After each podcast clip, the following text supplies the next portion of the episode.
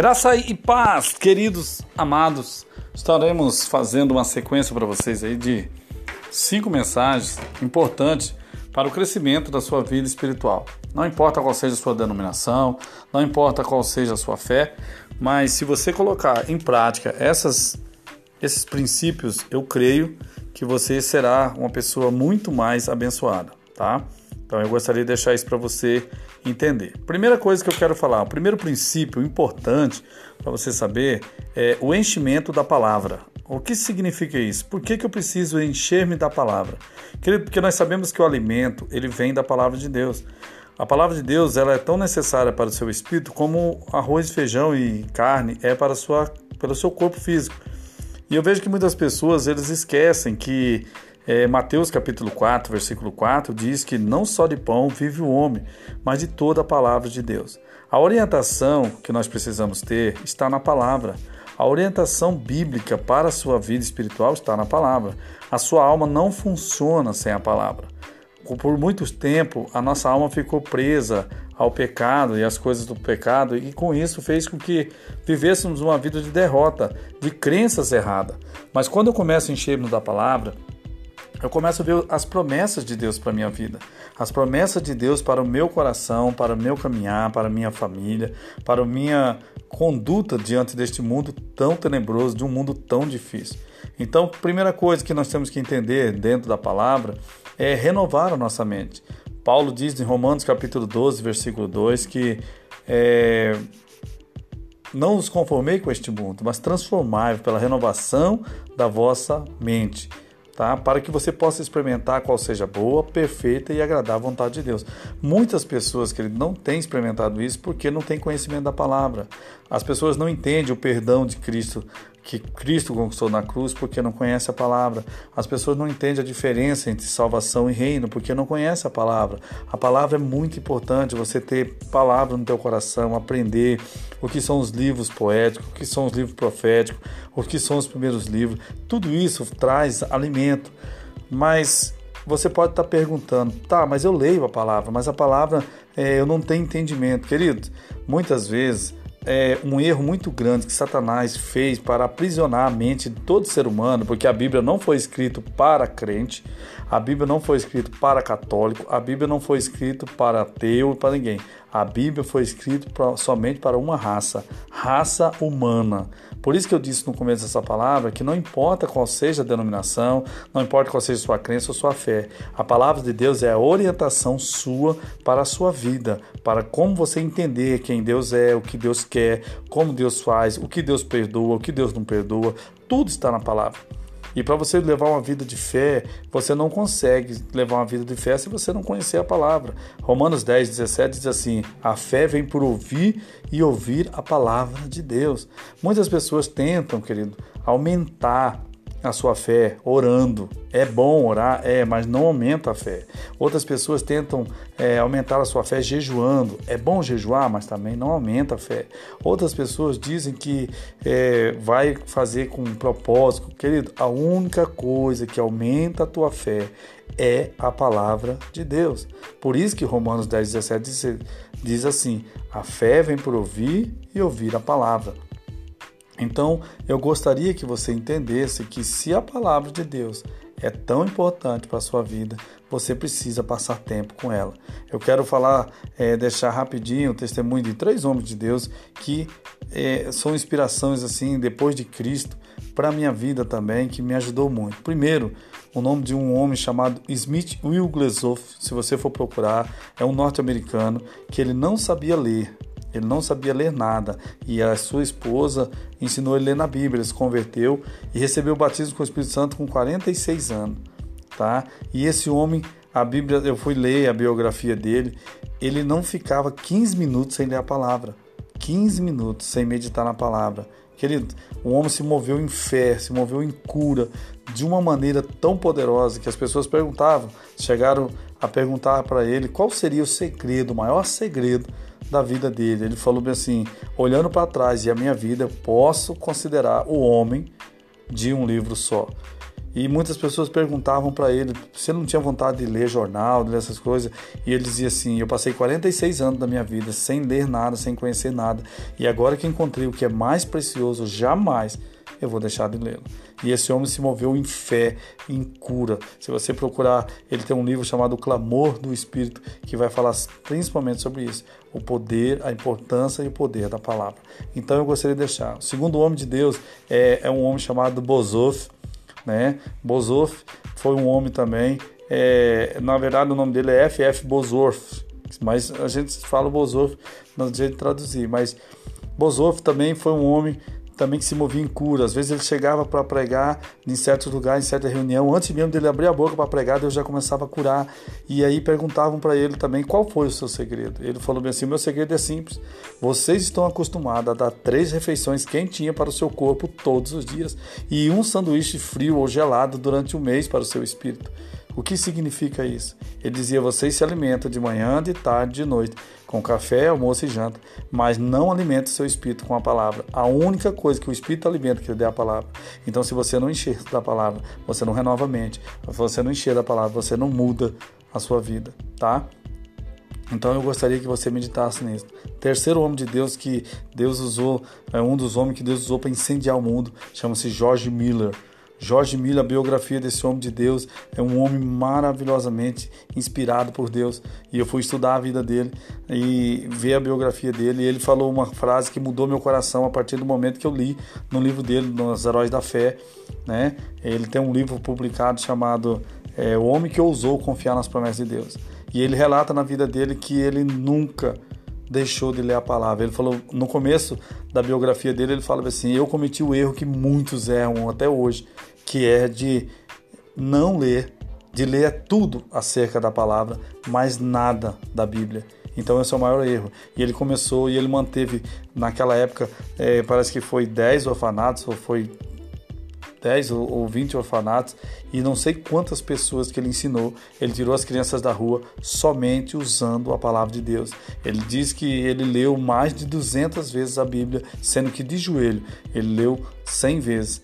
Ele não vivia outra coisa a não ser a palavra e ele movia só em fé através da palavra. Então, é, eu gostaria de deixar isso para você entender. Encher-se da palavra, querido, é você passar tempo, é você viver. E eu quero falar de um escritor que ainda está vivo, um homem que eu admiro pra caramba, um cara abençoado de Deus também, que chama Pastor Luciano Subirá. Um homem de Deus que tem uma história abençoada, ele ainda é vivo, ele é dono do Ministério Orvalho.com, talvez ele vá até escutar esse áudio, mas é um cara que eu admiro, eu li muitos livros dele já, mas um livro dele que me impactou muito também foi um livro chamado Conhecimento Revelado. E ele diz que aquele livro ele escreveu à mão, né? E eu gosto muito de ilustrar a vida desse pastor porque é um homem de Deus mesmo, um homem abençoado. E eu lembro que quando eu comecei ler esse livro, todos os escritores, a maioria dos livros, principalmente bíblicos, eles colocam um versículo com duas ou três linhas e um texto grande do que o homem fala. E se você for pegar o conhecimento revelado, ele coloca a, aquilo que ele tem para falar, ele coloca duas linhas e coloca muitos textos bíblicos. Foi um livro que eu li, foi bem no começo da minha vida espiritual e me ajudou pra caramba. Então, eu quero deixar para você, querido, conhecimento é através da palavra. Se você quer direção para sua vida, leia a palavra. Se você quer mudar sua mente, leia a palavra. Se você quer ter uma vida de amor, enche-se da palavra. A palavra, ela vai encher, vai lavar e vai purificar você, tá bom? Semeando graça para essa geração. Igreja Nova Vida. Pastor Claudinei, graça e paz.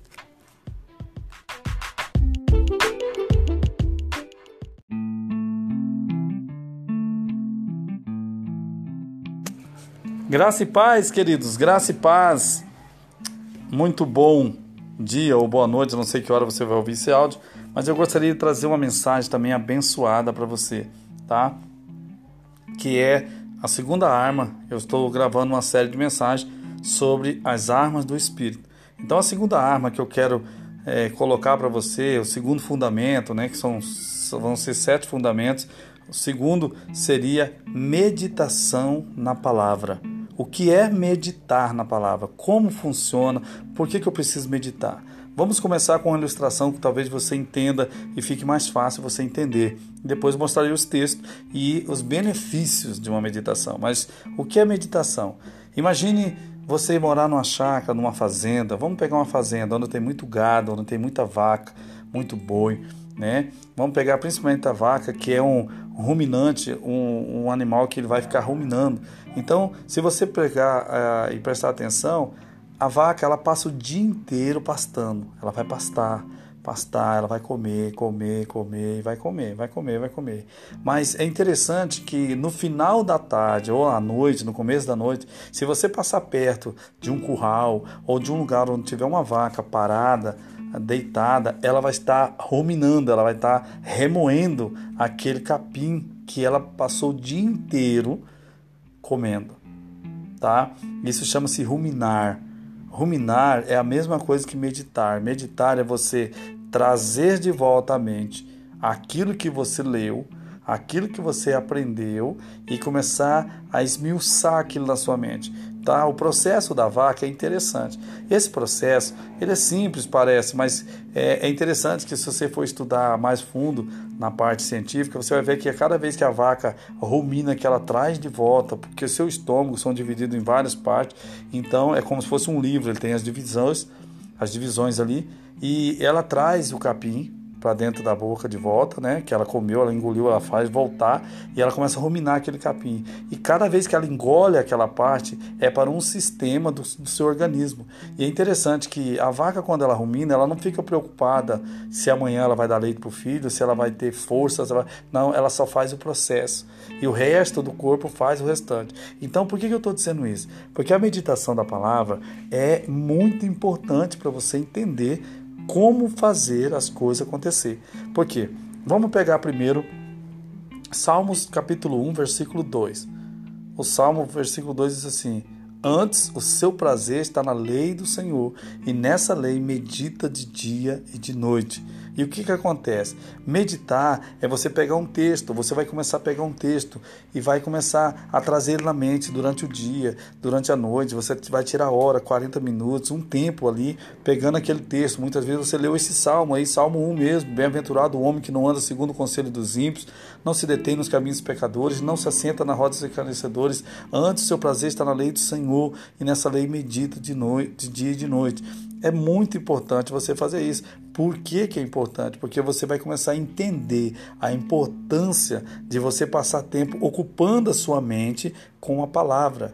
Tá? A primeira mensagem que você ouviu é se encher dela. Essa segunda é você pegar e trabalhar ela. Por quê? Porque quando você se enche da palavra e você começa é, a fazer a meditação dessa palavra, ela vai começar a trazer revelação, seu espírito vai começar a receber a revelação, vai extrair o conteúdo daquela palavra que você leu e vai trazer no seu coração e vai solidificar aquela verdade. E quando você medita e aquela verdade se torna uma revelação dentro do seu coração, essa revelação faz com que você tenha tá, uma profundidade, confiança naquilo que você está estudando. Então, quando você medita na palavra, não tem como Satanás entrar para poder transformar a, as suas misérias ou as circunstâncias e perturbar você. Por quê? Porque a meditação você vai estar meditando, sua mente vai estar ocupada, a tentando entender, tentando eh, receber aquilo que é importante, aquela revelação. Então, a meditação é algo que Deus sempre colocou para o ser humano desde o começo, desde o começo você passar tempo meditando. Porque, por exemplo, quando você conhece a pessoa amada, quando você conhece alguém que você começa a namorar, que você começa a achar importante estar com aquela pessoa, quando você fica aquele tempo, você passa um período ali com ela durante o dia, durante a noite, mas depois você fica lembrando, você fica relembrando, relembrando. Isso é meditar. Você está meditando naquela pessoa, você está relembrando, você está lembrando momentos felizes, você está tentando entender aquela colocação que ela fez, aquele, aquela declaração, aquele aquele gracejo, aquele beijo. Então isso somente fica trazendo-se de volta à memória. Isso é meditar. Então a palavra de Deus também é isso. Você pega um texto que muitas vezes hoje você não entende. Você lê um, lê um texto difícil. Por exemplo, você lê Filipenses 4, 6. Seja conhecido de Deus é, todas as vossas petições é, em oração. Né? Se você pegar Filipenses 4, 6, você vai, vai ver ele falando isso. Né? Aí o que acontece? O texto certo é: não seja ansioso por coisa alguma, mas seja conhecido diante de Deus através da oração e súplicas para o vosso Deus. Então, por quê? Porque ali, quando você pega aquele texto e começa a entender, você começa a ter ações em cima daquilo que você está entendendo. Aí você não precisa que outras pessoas direcionem você, você fala, não, rapaz, eu estou começando a entender isso aqui. Eu estou começando a entender a palavra. Nossa, a palavra, isso aqui quer dizer isso. Por quê? Porque o seu coração começa a ter aquela revelação. E o que é revelação? Revelação, querido, às vezes a gente coloca um, uma coisa muito empírica ou coloca uma coisa muito mística. Revelação nada mais é quando o seu espírito ou o teu coração entende o que significa aquilo. Isso é uma revelação, quando vem entendimento. Por isso que muitas pessoas, quando tá, chega uma ideia, a turma faz assim com a cabeça e fala: Nossa, tive uma ideia. Não, você teve entendimento de algo que é para você fazer. E a meditação da palavra, ela faz isso. E, pastor, mas isso é poderosa? Isso é muito poderosa. Por quê? Eu vou te mostrar. Quando Moisés morre, quando Moisés morre, quem vai fazer parte para levar o povo, quem vai da sequência é Josué. Deus não falou para Josué montar um exército, porque naquela época tinha muita guerra. Deus não falou para Josué preparar armas. Deus não falou para Josué fazer um monte de coisa. Deus falou para ele: seja forte e corajoso e não te aparte da tua boca o livro dessa lei, fale dia e noite, medite nele dia e noite. O que significa? Ali Deus deixou registrado todos os poderes que ele precisaria, as forças, a coragem, tudo que Moisés enfrentou e venceu. Então ele ia começar a entender que Deus era por ele, que Deus tinha força de fazer aquilo. Então assim, quando e aí Deus, eu achei interessante que a primeira vez que eu fui ler isso aí, que eu fui começar a entender, que eu fui estudar também, eu falei é verdade, ele podia ter dado um exército porque eles iam enfrentar o inimigo inimigo. Mas não, Deus quer que primeiro você se firme na palavra, Deus quer que você tenha um espírito de coragem dentro de você para depois você poder ir para a guerra. Por quê? Porque toda vez que a pessoa medita e tem aquela coragem recebe aquela revelação, ele não se preocupa, nada abala, o inimigo não vai abalá-lo. Então a meditação, ela funciona assim. E outra, no Salmo também, se você pegar o Salmo versículo 3, Salmo 1, 3, ele vai dizer assim: é, as pessoas que serão como árvores plantadas na beira de ribeiros. Você já viu árvore plantada na beira de ribeiro, como é que funciona? Eles dão fruto direto. Não, não tem estação para ele, porque a água é, o, é, o, é, a revelação, é a água e o sol. Então, o sol nós temos, mas se ele tem água para produzir as situações necessárias para poder produzir o fruto, ele vai produzir. Então, quando eu começo a meditar, quando eu começo a pegar aquela palavra e trazer a meditação para a minha vida, eu vou começar a ser como árvore plantada à beira de ribeiros tudo que eu fizer vai prosperar. Então eu preciso meditar. Eu preciso aprender a meditar. Não é tão simples meditar. Não é você quando você começar a meditar no primeiro versículo, você vai começar a ver como é difícil, porque a sua mente está ocupada com muitas coisas. Sua mente está ocupada com várias situações e você precisa meditar. E aí o que acontece? Lembra que eu falei para renovar a mente? Para renovação de mente eu preciso meditar, porque essa meditação vai tirando da minha mente aquelas coisas erradas, tá? Por isso que fala me editar ou meditar. Que, que, é, por exemplo, se eu gravo um vídeo e vou editar o vídeo, eu vou transformar aquele vídeo no certo, vou tirar o errado. Então, eu vou meditar. Então, o que acontece? A meditação, ela precisa ser feita dessa maneira. Por isso que o nome já diz me editar ou meditar. Eu vou editar aquele conhecimento, a revelação perfeita e as coisas certas que a palavra tem para mim na minha vida. Então, que você possa buscar, releia, escute esse áudio novamente e entenda o que é meditação, tá? A meditação traz algo maravilhoso quando você passa tempo com Deus meditando, tá? Porque as pessoas às vezes pensam que meditação é o que os budas faz ou o que os monges fazem. Não, querido, meditar é você trazer na memória, você começar a trazer. E você pode fazer isso uma hora por dia, pode fazer 30 minutos, pode fazer 10 minutos, pode fazer 5 minutos, começar com 5 minutos meditando. Você vai ver uma diferença poderosa dentro da palavra de Deus que você vai começar a entender textos que você não entendia. Paulo foi um homem de muita oração, mas Pedro foi um homem de meditação. Pedro meditava demais, ele tinha conhecimento e trouxe coisas profundas. Então, medite na palavra. Amém? Graça e paz. Semeando graça para essa geração, Igreja New Life.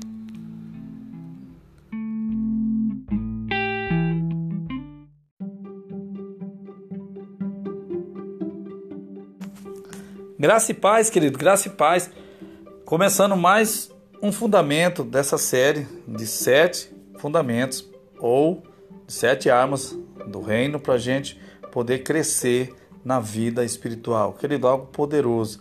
Eu quero falar do terceiro fundamento ou da terceira arma que chama oração em outras línguas, ou orar em língua estranha, ou orar no Espírito Santo. Queridos, quando você entende que precisa tanto falar com Deus, de uma maneira certa, de uma maneira que Deus possa te entender, de uma maneira onde você não vai só chorar, de uma maneira onde você vai só reclamar de Deus, ou de uma maneira que você não vai ser um pedinte. Se você entendesse que tinha como encontrar um melhor amigo conhecesse tudo de Deus, tudo mesmo, as profundezas de Deus, você queria ser amigo dele. Você queria ter uma amizade eterna com ele, porque, poxa, ele conhece tudo de Deus, ele sabe como é que eu vou fazer para agradar a Deus. Querido, você sabia que isso é possível?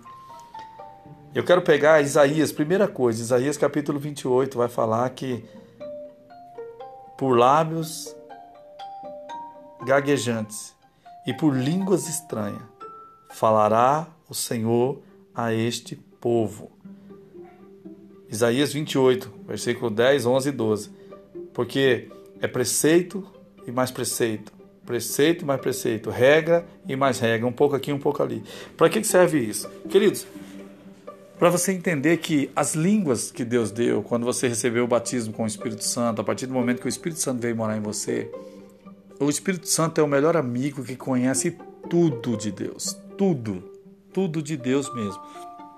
A Bíblia diz em Romanos que ele conhece as profundezas de Deus. Quem conhece as profundezas do homem se não é o Espírito do homem? E quem conhece as profundezas de Deus se não é o Espírito de Deus? Então você encontrou um amigo. E o bom é que esse amigo mora dentro de você. Agora, por que orar em línguas? Qual a importância de orar em línguas? Querido, eu vou estar resumindo isso aqui porque isso aqui é muito grande, mas eu vou estar procurando usar o tempo necessário para ser algo abençoado na sua vida. Então, Roman, é, 1 Coríntios capítulo 14 diz que quem ora em línguas, 14:2, quem ora em línguas fala diretamente com Deus, tá? Quem ora em língua fala diretamente com Deus e com Deus fala mistério. Mas no versículo 4 diz que 14:4 diz assim: quem ora em línguas estranhas edifica a si mesmo, tá? E quem ora em línguas, ele vai fazer o processo de edificação. O que significa a palavra edificar? Querido, edificar significa construir. É uma palavra do grego que significa fundação e construção maciça. Então, quando eu começo a orar em outras línguas, quando recebi batismo com o Espírito Santo, e quando eu começo a orar, eu estou edificando a minha vida. Se você pegar Judas 20, Judas, antes de Apocalipse 1, 20, vai falar bem assim: Irmãos, edificando a vossa fé santíssima, orando no Espírito Santo. A palavra oração no Espírito Santo é orar em, orar em outras línguas. Se você pegar Efésios capítulo 6, versículo 18, ele fala: orando com oração e súplica, orando em todo tempo no Espírito Santo. Você vai ver que está falando de oração em outras línguas. Por quê? Porque quando você está orando em línguas, o seu espírito está orando de fato, mas a sua mente está infrutífera. Para que isso? Para você poder orar, ter uma vida de oração sem cessar. Querido, muitas pessoas querem o segredo para uma vida de poder. Se você pegar a vida dos homens de Deus, todos eles oravam muito tempo em oração em línguas. Muito tempo. A oração em línguas é, é a oração perfeita porque Deus quer que as pessoas entendam que a oração em línguas, Deus procura aqueles que adoram o Espírito em verdade. Para você orar em Espírito e em verdade, tem que ser pela oração em línguas. Não estou dizendo que a oração normal não vai levar, mas a maioria das vezes, querido, nós oramos assim. Vamos, eu vou dar o um exemplo para você dos dois tipos de oração. Vou dar o exemplo de eu orando normal, na minha língua materna, né, no português, para Deus, e vou dar exemplo também da minha oração em línguas para Deus também. Então, oração normal. Eu vou orar e eu falo, Deus, eu te louvo. Eu dou graça, Pai, porque eu sou dizimista. Eu dou graças porque eu venho na igreja direto. Eu dou graças porque eu vou conseguir ganhar muitas almas, serei famoso. Deus, eu dou graça porque o Senhor vai me levantar nessa terra e eu serei melhor que isso. Senhor, eu não sou como esses pecadores. Senhor, eu estou na tua casa. Essa é a nossa oração normal. A maioria das vezes nós oramos assim. Agora, é, vamos ver a nossa oração no Espírito. O nosso Espírito ora assim: Pai, perdoa esse mentiroso porque ele ainda é adulto, ele ainda tem raiva, ele ainda tem ira, ele ainda é imoral, ele ainda tem contenda, ele ainda tem o coração duro, ele ainda tem raiz de amargura, porque o Espírito vai levar você a orar as verdades de Deus dentro de você. Então a oração em línguas ela é importante para você entender que quando você ora em língua, você vai orar as verdades do seu espírito para com Deus. E como isso acontece? Quando você abre a boca para começar a orar em línguas, você começa a entrar num lugar onde o Espírito Santo vai ministrar no teu espírito as revelações de Deus. Tá? As revelações de Deus. E muitas pessoas que ele tem muitos problemas com isso. Primeiro, Muitas pessoas podem questionar e dizer assim: não, mas eu não posso orar em línguas fora da igreja. Eu concordo, querido, porque a Bíblia fala que você é a igreja de Deus. Não, pastor, mas a Bíblia fala em 1 Coríntios que eu sou templo. É que não, que não pode orar fora do templo. Eu falo, eu também concordo, que 1 Coríntios fala que nós somos templo e morada do Espírito. Então, o que acontece? Quando eu oro em línguas, eu vou estar usando aquilo que Deus me deu. Agora, eu quero tirar uma dúvida rapidinho porque senão fica muito grande o áudio. Mas quero tirar uma dúvida. Querido, muitas pessoas mandam você buscar a variedade de línguas. A variedade de língua não é só você falar os idiomas da terra, como japonês, chinês, coreano, inglês, português, espanhol. Quando tem gente que começa a falar em língua, começa a falar idiomas indígenas tal. Isso aí é uma variedade. Mas a variedade que a Bíblia está falando são quatro variedades, que é importante você saber na variedade de línguas. Variedade de língua tem uma variedade. A primeira variedade sinal de Deus para os incrédulos. Quando que isso aconteceu? Atos capítulo 2, quando o Espírito Santo foi derramado, todos foram cheios do Espírito Santo e começaram a falar. É interessante que eles foram cheios, mas quem falava era eles. O Espírito encheu e eles abriram a boca para falar, e aí todo mundo entendia no seu idioma. Lembra dessa parte? Pode pegar em Atos 2. Então ali é oração é sinal de Deus para os incrédulos. É a primeira variedade. Segunda variedade, Romanos 8, 26, quando o Espírito intercede com gemidos inexprimíveis. Hoje quase não se vê isso na igreja, é outra variedade. Quando pessoas começam a chorar e falar em línguas, chorar e começam a apertar o estômago como se tivesse dores no estômago, no ventre ali, como se fosse dor de parto. Ali eles estão intercedendo por uma nação, por um país, ou por uma pessoa, ou por uma cidade. E ali o Espírito conduz ele para orar e aquela pessoa fica fazendo aquilo ali. Aquilo é o segundo, a segunda variedade. A terceira variedade é o que a gente vê nas igrejas hoje, que é quando Deus usa você para falar em línguas e interpretar, que seria como uma profecia. Essa é a terceira variedade. Essas três primeiras que eu falei, você não consegue fazer sem o Espírito, sem a unção, sem o mover do Espírito, porque isso são as três variedades que o Espírito tem que coordenar correto? Agora, a quarta variedade é o que eu falei, 1 Coríntios 14, 2, 14, 4 e 14, 14, que é quando você ora para edificação pessoal. Essa Deus liberou no seu espírito, quando o Espírito Santo batizou você, quando Jesus batizou você com o Espírito Santo, essa língua ficou liberada para você falar como se fala o português.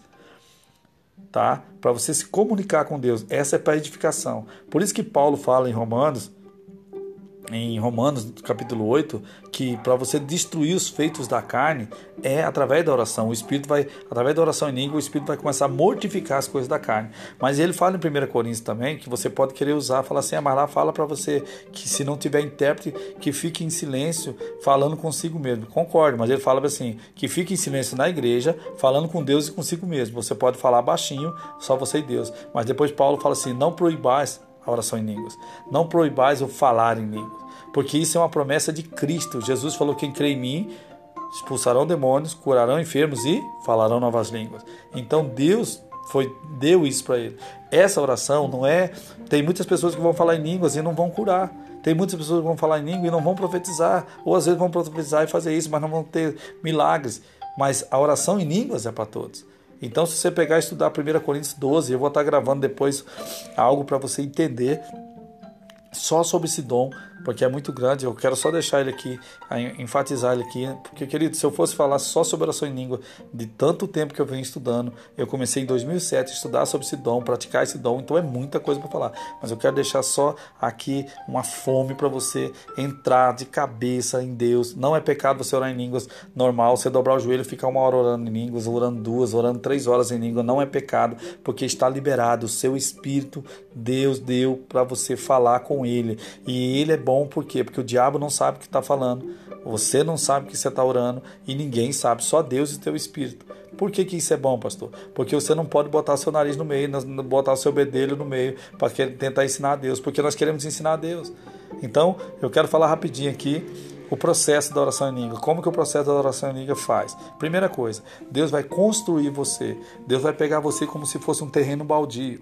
Então, a primeiro, os primeiros seis meses serão seis meses de carência. Eu gosto de usar isso porque eu aprendi assim com o pessoal falando, mas é interessante que tem muitos pastores que ensinam mais hoje sobre isso.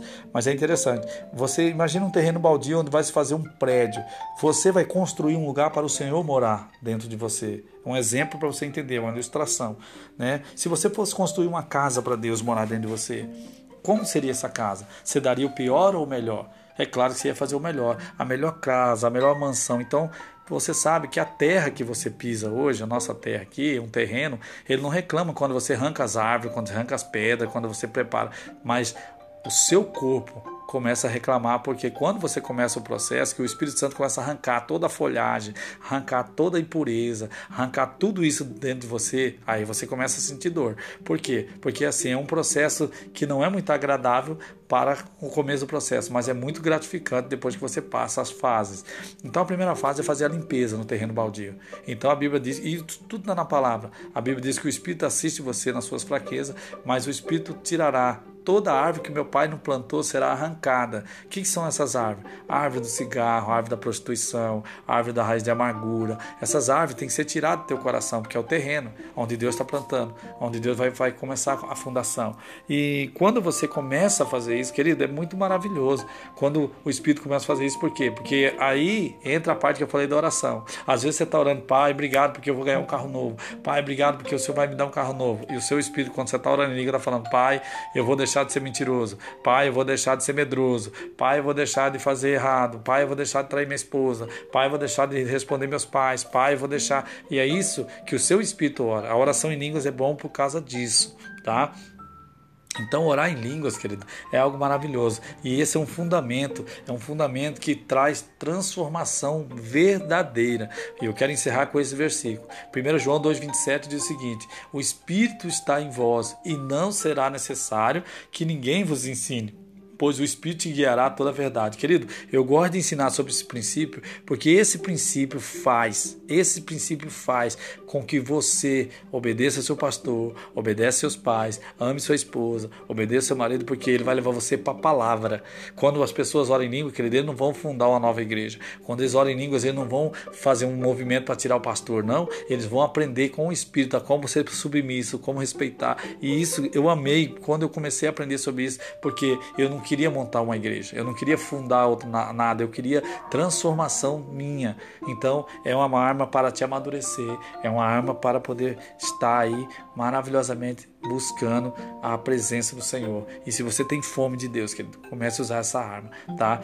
Ele vai te guiar, o Espírito Santo vai guiar você toda a verdade da palavra, o que realmente é salvação, o que realmente é justificação, glorificação, tudo que for errado, que tiver no seu espírito errado, ele vai arrancar, mas ele vai começar a transformar você de dentro para fora, tá bom? New Life semeando graça para essa geração. Graça e paz.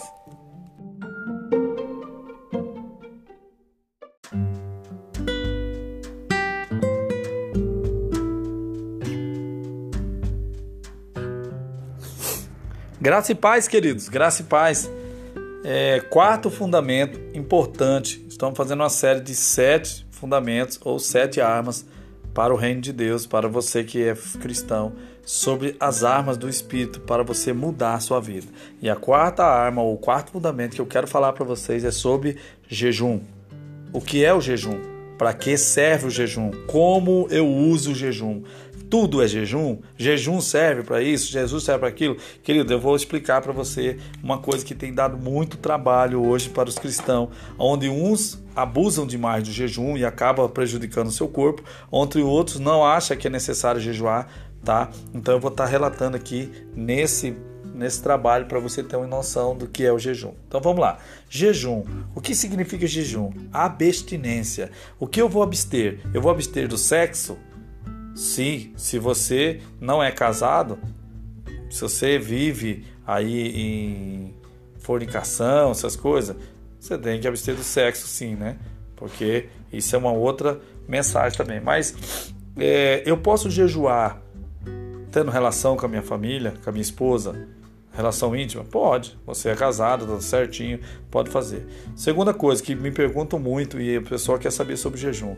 O que o jejum traz de benefício para mim? Querido, o jejum não é para ter benefício para você mover Deus, porque as pessoas pensam assim, que eu vou jejuar para salvar outra pessoa. Querido, não tem como você jejuar para salvar outra pessoa, sendo que o jejum está queimando em você. É o seu corpo que está sendo queimado para queimar os desejos da carne, queimar situações mais adversas. E eu vejo muitas pessoas preocupadas porque falam assim: ah, eu quero jejuar para salvar uma família. O jejum ajuda? Não. O jejum ajuda você a mover no mundo espiritual para que a sua oração tenha mais poder.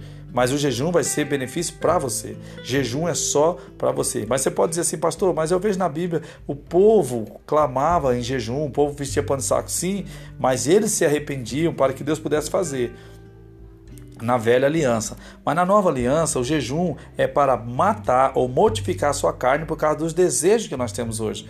Tá? Hoje o jejum ele é muito importante. porque Agora o jejum não vai deixar você mais perto de Deus do que você já está. Por quê? Porque Deus mora dentro de você. O jejum é muito importante hoje. Nós temos que aprender a jejuar. Então, eu, eu comecei a estudar um livro também. Tem um livro que eu gostaria que você lesse, se você quisesse ler. Chama-se Poder Secreto Jejum e Oração, que é do Machel Chavda.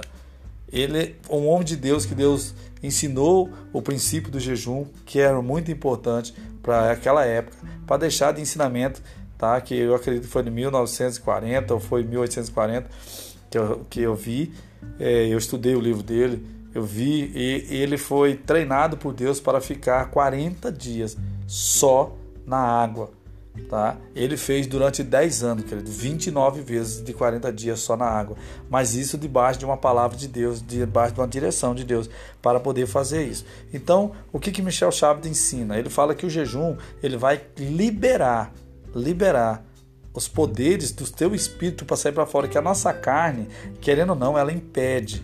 Então, é, não é que Deus não vai poder te usar se você não jejuar, não, mas a sua carne ela traz um empecilho, ela é uma barreira muito terrível que impede o poder de Deus manifestar. Então, quando você jejua, você está ali queimando, porque a crucificação da sua carne já foi feita na cruz, mas a incredulidade que é necessário para você vencê-la tem que ser através do jejum, porque a carne ela tem um poder terrível se você não cuidar, tá? Então o jejum ele é muito importante. Agora, como que eu posso jejuar? Quem pode jejuar?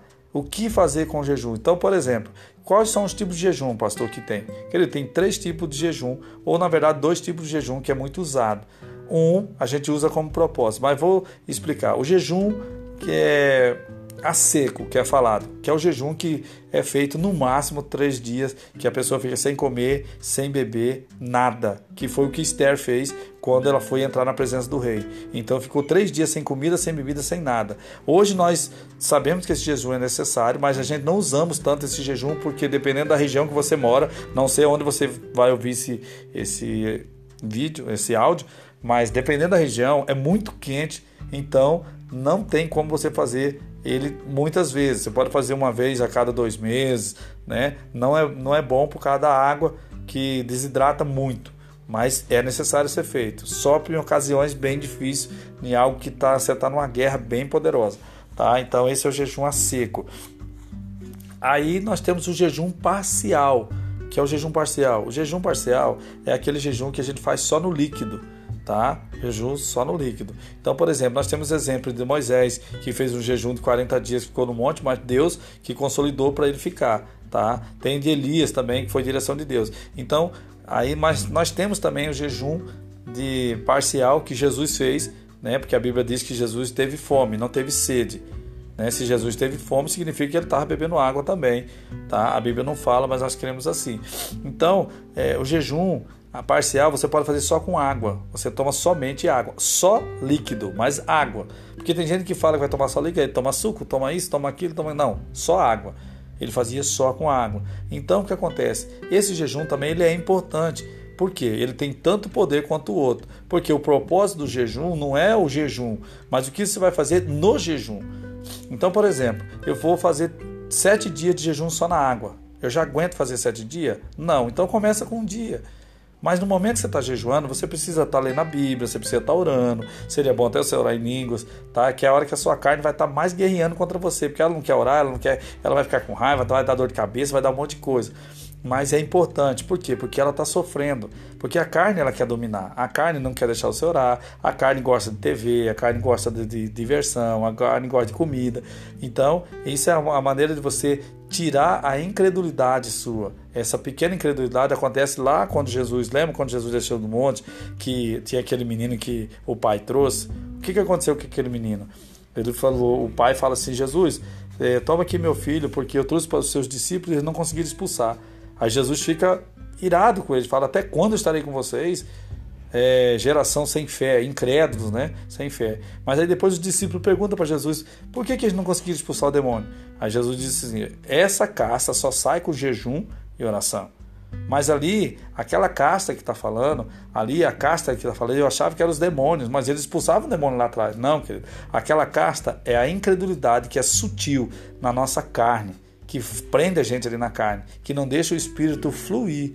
E é isso que eu tenho visto hoje, que não tem deixado fluir. Porque tem gente que jejua também, a, a quase morrer de jejuar, e não tem alcançado algo. Porque o jejum sem sabedoria é, não, não funciona. Então, por exemplo, por que, que eu não posso jejuar no trabalho? Porque, queridos, Isaías 58 vai falar sobre o jejum, o verdadeiro jejum que Deus fala. Por que, que muitas pessoas não conseguem é, ter resultado? Porque se você pegar no livro de Isaías, muitas vezes a gente faz o que está lá em Isaías. No dia do jejum de vocês, vocês fazem o quê? Vocês brigam, vão cuidar dos seus negócios, vão fazer as coisas. Tem, é, eles ficam com rixa entre si, discussões, passa ira e tudo mais. Isso não é um jejum. Não funciona. Outros são relaxados que fazem um jejum que ele só, só faz regime, ele não lê a Bíblia, ele não ora, não faz nada, fica só sem comer. Isso também não é um jejum. Isso é um regime. Então o jejum tem que ter um propósito. Não importa se você vai jejuar seis horas, mas se dentro dessas seis horas você tem um propósito, está orando com Deus, você está meditando, você está usando as outras armas no propósito de jejum, aí ele vale como jejum. Então o jejum ele tem que ser ou parcial ou ele tem que ser a seco. Agora existe uma, uma outra terceira situação que eu não posso classificar como jejum, mas a gente usa isso como propósito. O que seria isso? É aquele que Daniel fez dos legumes, 10 dias comendo só legumes, tá? Ele também pode se ter como um propósito, não como um jejum, porque você vai estar se alimentando, tá? Então eu vejo muita gente errando com jejum, tem gente que fala que você fazer jejum de carne. A Bíblia fala que a abstinência é de alimento, então tudo é alimento. Então não tem essa, eu vou fazer só jejum de carne e vou comer arroz e feijão. Então não é jejum, então pode ser um propósito, uma consagração, tá? Então eu vejo muitas pessoas também fazer isso. Agora, eu posso fazer um propósito de 10 dias só comendo sopa? Pode. Você falou com Deus, Deus, eu vou me consagrar, vou ficar 10 dias fazendo só comendo legumes. Amém. Mas aí vou estar orando, vou estar fazendo essas coisas, porque eu não consigo jejuar tudo. Então é um propósito com Deus. Então, de Daniel foi 10 dias. E eles ficaram muito mais robustos, mas eles fizeram um propósito diante de Deus. Ele fez porque eles queriam abster da comida do rei, das coisas desse mundo. Mas outra, uma coisa que eu quero que também as pessoas entendam, você também entenda, é o seguinte: não adianta você fazer jejum e estar tá na internet, estar tá no Facebook, estar tá vendo as coisas. Não adianta. Isso não serve como jejum. Você está tentando tirar da sua carne as toxinas, mas está fazendo entrar nas, as toxinas na sua carne do mesmo jeito. Então o jejum tem que ser consagração a Deus. Você tem que ter um tempo para Deus. Você tem que passar tempo. Seria muito bom. Não importa quantos dias você jejua. Se você tirar quatro dias no mês para jejuar para Deus, mas no dia que você vai, ah, pastor, mas eu trabalho. Mas se nesse dia você vai, no dia da sua folga, você vai falar, vou jejuar até meio-dia. Eu vou lá para o meio do mato, vou ficar no monte, eu vou ficar de jejum, eu vou estar tá orando e coisa. Isso vale mais jejum de um dia desse no mês do que você ficar 30 dias dando raiva para os outros, passando raiva onde você está trabalhando, não tendo tempo de orar, brigando, resolvendo problemas. Não funciona, querido. Isso não funciona. Deus deixa isso com você você até enquanto você é criança na fé. Mas com o tempo Deus não aceita mais isso. Não que Deus vai brigar com você, porque hoje nós vivemos na graça, hoje é, é tudo pelo que Cristo fez. Mas você pode é, se comprometer mais a fazer um jejum de adoração a Deus e consagrar. Tá? Então o jejum é muito importante você ter. Ela é uma arma poderosa. E é interessante que as armas os princípios que eu estou falando para o reino, para a sua vida, cada um tem uma função. Querido, o que a meditação da palavra faz, o jejum não pode fazer. A porta que a meditação da palavra abre, o jejum não abre. Mas a porta que o jejum abre, a palavra também não abre. tá? Encher-se da palavra, cada um tem uma função no reino de Deus. Então é necessário você fazer. Então quando você for jejuar, lave a cabeça, não fale para ninguém, porque eu vejo muitas pessoas também que quando está jejuando faz uma cara feia. Eu já fiz muito isso. Faz uma cara feia, querido. Fica dizendo: "Ah, não, mas o jejum". Aí chega num lugar, os outros ficam perguntando, falam: "Ah, eu tô de jejum". Querido, é secreto, é você com Deus. Se você pegar, vai ver que Jesus falando sobre jejum. Quando for jejuar, lave o rosto, lave a cabeça para que ninguém saiba que você está jejuando. Tem que ser secreto tá? Se você for ver ali o Marcelo Chávida falando, ele fez jejum de 40 dias, mas assim, era secreto, era ele com Deus e ele não falava. E aí só depois vinham os resultados, tá? Então eu gostaria que você pegasse essa arma e aprendesse a arma sobre o jejum, porque é a arma mais poderosa que tem para contra a sua carne do que o jejum. O jejum é algo abençoado, tá bom? semeando graça para essa geração, graça e paz.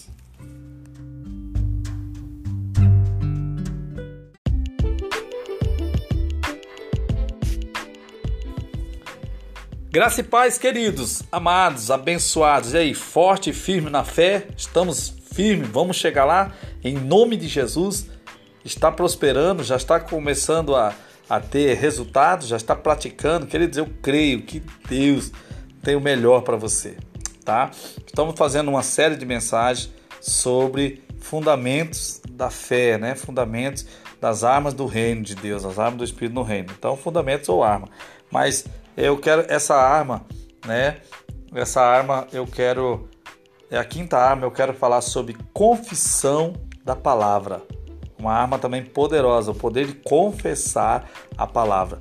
O que é isso? Ah, pastor, mas confessar a palavra é confessar os pecados. Não, querido, a Bíblia não está falando. Nós, quando falamos confissão da palavra, todo mundo pensa nesse versículo, 1 João é, 1,9. Se confessar os vossos pecados. Não, querido, confissão da palavra é declaração das verdades de Deus sobre a sua vida, do que realmente as promessas têm. Você não faz ideia do poder que há em você confessar as verdades sobre a sua vida. Você criar um mundo seu tá? Através da confissão. Hebreus capítulo 3 diz que Jesus é o nosso grande, ele é o grande sumo sacerdote é, e autor da nossa fé, né? Então, se você pegar Hebreus 3:1, você vai pegar ali e vai ver Jesus falando isso, confessar. A Romanos 10:10 10 também diz o seguinte: com o coração se crê, com a boca se confessa para salvação. Então, o que significa a palavra confessar? A palavra confessar no grego significa homologar. Homologar, se você perguntar para o advogado, ele vai te dizer o que é homologar. Homologar é declarar que é verdade algo. Então, quando eu começo a confessar a palavra de Deus, eu começo a confessar aquilo que está na minha frente e destruir, tá? Eu vou dar exemplo do próprio Deus. Então vamos lá. Confissão da palavra, declaração. Confessar é declarar, é dizer, é, é reconhecer o que realmente é. Você quer uma base? vou te dar uma base. Primeiro livro da Bíblia, Gênesis.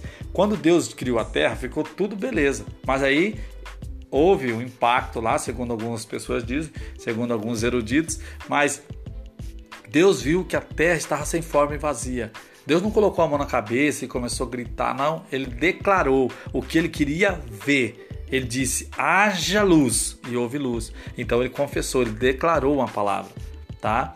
Quando você vai confessar a palavra, você vai ver ali algo poderoso. Então, ele declarou a palavra. Quando ele faz isso, ele começa a trazer à existência aquilo que era necessário para o que ele queria, para o propósito. Então, Deus deixou muita promessa, muitas coisas para você também declarar sobre a sua vida. Por exemplo, a sua casa está sem nada.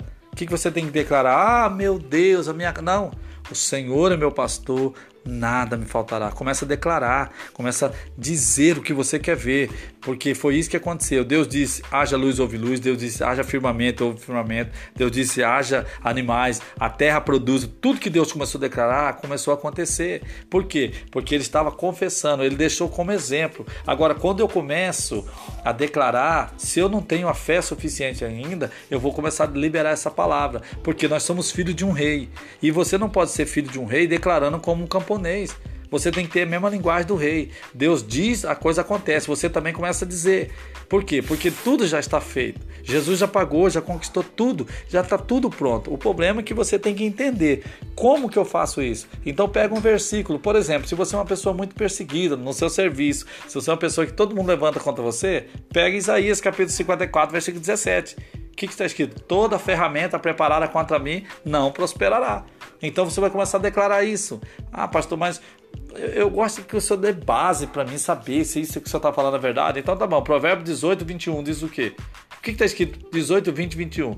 18, 20 fala, na linguagem de hoje, fala assim: você terá que alimentar ou receber tudo que você diz. Mas no 21, na, não sei qual a versão que você vai ler, está escrito assim: o poder da morte e da vida está na língua. Né? A morte a vida está no poder da língua e você terá que comer do seu fruto. Então o que acontece? Você declara vida ou declara morte através da sua boca.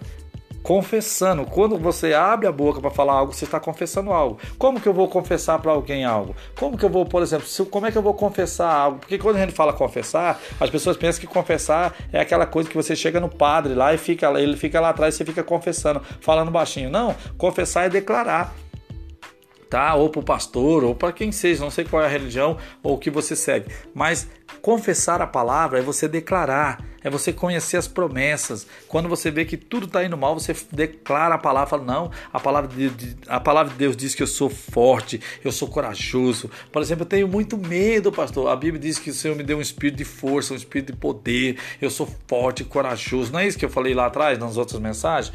Então é isso que as pessoas têm que entender. Eu preciso entender, você precisa entender quem você é. Quem você é em Deus? Quem é você em Deus? É isso que as pessoas não entendem. As pessoas pensam assim, mas, é, mas como que eu faço para mudar minha vida? Começa a confessar o que você é. Jesus já disse que você é santo, Jesus já disse que você é salvo, Jesus já disse que você tem poder, Jesus já disse que você é rico. É, 2 Coríntios 8, 9. Jesus sendo rico se fez pobre para que você, sendo pobre, tornasse rico. Está escrito lá. Então, em vez de você declarar a sua pobreza, você declara a sua riqueza. E quando você começa a confessar, essa palavra ela tem poder para gerar. Por isso que tem que tomar cuidado com o que a gente fala. Já viu muita gente usando essa mandinga, usando como mandinga, dizendo assim: ah, mas toma cuidado, né? Se você falar mal dos outros, sua vida pode ser pode colher isso na sua vida. Poder da palavra. Só que eles não usam para o poder da palavra de Deus. A palavra de Deus é o quê? O que, que eles falam na palavra de Deus? A palavra de Deus diz que a morte e a vida está no poder da língua, o que você fala certo? E, é tão importante que se você pegar no livro, Deus tenha tanto cuidado, Deus tem tanto cuidado com a língua que ele pôs dois, dois profetas para poder falar sobre isso. O primeiro profeta que Deus, Deus colocou foi Ezequiel. Se você pegar o Vale dos Ossos Secos, o que, que Deus falou para Ezequiel? Pode esses ossos viver? Ele falou assim: ah, Senhor, só o Senhor sabe. Ele falou: então profetiza. O que, que significa profetizar? Confessa a palavra, declara a palavra para que o Espírito mova. E você não tem feito isso. Será que você tem feito isso? Você tem declarado essa palavra? Você tem declarado o que você quer ver? Ah, Senhor, a minha vida, minha vida é poderosa, minha vida é bênção. Eu vou ter o melhor nessa terra. Eu quero, eu, eu vou fazer, eu vou chegar, né? O Senhor me levantou como cabeça, não como caldo. Começa a declarar na sua casa. A língua é muito importante você declarar, confessar a palavra, você passar tempo ali. É, não sou eu que vivo, mas Cristo vive em mim. Querido, uma palavra que me ajudou muito. É uma palavra que me ajudou muito. Eu lembro que no ano de 2000, 2000 nós estamos em 2021, eu lembro que em 2000, é, provavelmente 2016, 2015, 2016, é, a, minha, a minha cunhada, que é a primeira filha na fé né, que eu tive, ela se desviou, ela veio para o Senhor e começou a se desviou. E eu sofri muito com isso, eu fiquei muito triste. Aquilo me cortou o coração, porque assim, é alguém que eu ensinei muito tempo e ela chegou para mim e disse assim: Você não pode fazer nada, eu sou de maior, você não manda em mim. Aquilo me doeu. Por quê? Porque não só ela, como outras ovelhas que eu tinha já debaixo do, do rebanho, debaixo da cobertura. E eu comecei a declarar um texto que me ajudou muito. Ela começou, ela entrou na bebida, ela começou a beber, ela saía com os amigos, com os amigos e aquilo. E eu, eu já estava orando não só por ela, mas quando eu comecei a orar, veio uma palavra no meu coração que está no livro de Efésios 5:18. Não vos embriaguei com o vinho que há contenda, mas enchei-vos do Espírito. E aquilo começou a vir no meu coração, eu comecei a declarar aquela palavra. Mas antes de eu declarar esse texto, eu falava assim, o nome da pessoa, não vou dizer o nome dela, né? Mas dizia o nome da pessoa. Você pode usar Amanda, Pedro, quem seja, não sei qual é a pessoa que você está declarando aí, que vai ser salvo, que vai vir para os pés do Senhor. Você pode dizer, José, não vos embriaguei com o vinho que a contenda, mas enchei-vos do Espírito. Ana Beatriz, não vos embriaguei com o vinho que a contenda, mas enchei-vos do Espírito. Estela Amanda, não vos embriaguei com o vinho que a contenda, mas enchei-vos do Espírito. Por quê? Porque você está declarando a verdade de Deus para ela você vai começar a declarar aquela verdade. E quando você começa a declarar essa verdade em cima, aquela palavra sua ela vai gerar, assim como a de Deus gerou, a luz e veio luz. A sua também vai. Você é filho de Deus, você tem o mesmo poder que Deus deu, porque Deus falou para você que ia fazer você imagem e semelhança para gerar. Então a sua boca tem poder. Você tem que tomar cuidado com o que você fala. Mas quando Ezequiel fala, ele profetiza, levantou um exército. Levantou um exército. Pode pegar é, Ezequiel 37, você vai ver que levantou um exército. Só que depois veio o Novo Testamento, isso é o Velho Testamento, mas veio no Novo Testamento um homem chamado Tiago. Tiago capítulo 3 fala só sobre a língua. A língua tem um poder terrível que ela é inflamada pelo inferno se você não souber cuidar. Mas ela tem poder para criar também. A língua tem poder para adorar. Você pode declarar, então começa a confessar. Se você é uma pessoa que, que não, não consegue sair das doenças, a Bíblia fala que você já é curado, mas você não consegue crer, começa a confessar. Eu sou curado em nome de Jesus. Jesus levou sobre si todas as minhas enfermidades. Jesus, o castigo que nos traz a paz está sobre ele. Eu sou curado em nome de Jesus. Eu te louvo porque eu sou rico em nome de Jesus. Porque o meu Deus, segundo suas riquezas, suprirá todas as minhas necessidades em glória por Cristo Jesus. O Senhor é meu pastor, nada me faltará. E declara: Eu sou rico, porque Jesus, sendo rico, se fez pobre. Começa a declarar isso na sua vida. É as verdades da Bíblia. A Bíblia fala que isso é verdade. Então você vai criar, confessando a palavra. Você confessa. Não é para confessar pecado aqui, é confessar, é declarar, falar uma verdade que existe. Deus fala que você é filho dele. Aí você tem medo, fala assim: Ah, mas eu tenho medo do diabo. Eu não sei se eu sou filho de Deus. Eu quero encerrar com isso. Você vai dizer o seguinte: 1 João 4,4. Guarda isso no teu coração. 1 João 4,4. Vós sois filhos de Deus e já vencestes o mundo, porque maior é o que está em vós do que aquele que está no mundo. Está escrito. Vós sois filhos de Deus e já vencestes o mundo, porque maior é o que está em vós do que aquele que está no mundo. Você é filho de Deus. Você sempre será filho de Deus. Nada que fizer vai fazer Deus esquecer de você. Tá bom? Essa arma é muito poderosa. Começa a, a, confessar. Pega textos, vai pegando textos sobre a sua vida. Você é geração santa, povo adquirido, geração eleita. Você é sacerdócio real. Começa a declarar: Eu sou filho de Deus. Essa é a vitória que vence o mundo, a minha fé. É por isso Jesus se manifestou para que é, desfazer as obras do diabo. Tudo isso é confissão na palavra. Quando você começa a declarar, passe horas. Eu ficava horas e horas declarando essa palavra até que a minha filha na fé, que era minha cunhada, voltou para o Senhor. E o que Deus fez foi maravilhoso na vida dela. Ela não podia ter filhos, hoje ela tem dois filhos, tem um marido abençoado que Deus preparou para ela, vive em família e é uma pessoa assim que é uma pessoa que é uma benção. Mas Deus fez, porque graças à declaração, primeiro graças ao amor que Deus tem por ela e por qualquer um, mas também pela confissão e a declaração que eu acreditei, eu disse, eu peguei a, a verdade da Bíblia e falei assim: não vos embriaguei com o vinho que a contenda, mas enchei-vos do Espírito. E hoje ela é uma mulher cheia do Espírito, ela tem uma família abençoada, tem uma esposa abençoada, o esposo também é cheio do Espírito e Deus preparou o melhor. E eu quero deixar isso para você, tá? Para você entender que confessar a palavra é dizer o que Deus diz a seu respeito, a respeito do seu trabalho, a respeito da sua empresa, a respeito da sua vida, a respeito do seu marido, a respeito da sua esposa, dos seus filhos. Diz o que Deus diz, tá bom? Semeando graça para essa geração. Graça e paz.